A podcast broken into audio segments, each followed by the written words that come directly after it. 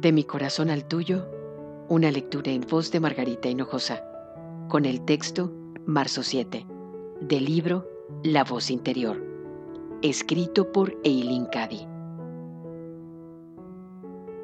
No puedes esperar crear paz y armonía en el mundo hasta haber encontrado paz y armonía en tu interior. Debes empezar contigo misma. Debes empezar de una forma pequeña y dejar que crezca y se expanda. Un roble fuerte tiene sus comienzos en una bellota pequeña y sin embargo, esa pequeña bellota ya lo contiene todo. Tú contienes la paz del mundo en tu interior.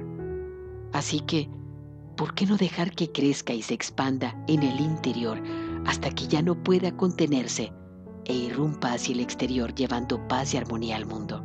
Esta comienza en ti misma. Por eso, sé plenamente consciente de la parte vitalmente importante que tienes que jugar para ayudar a llevar paz y armonía al mundo. Nunca te quedes atrás acusando a nadie por el estado del mundo. En vez de eso, entra en acción y haz algo al respecto tú misma.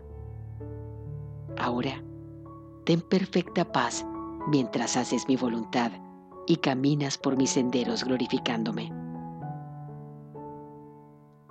De mi corazón al tuyo, una lectura en voz de Margarita Hinojosa.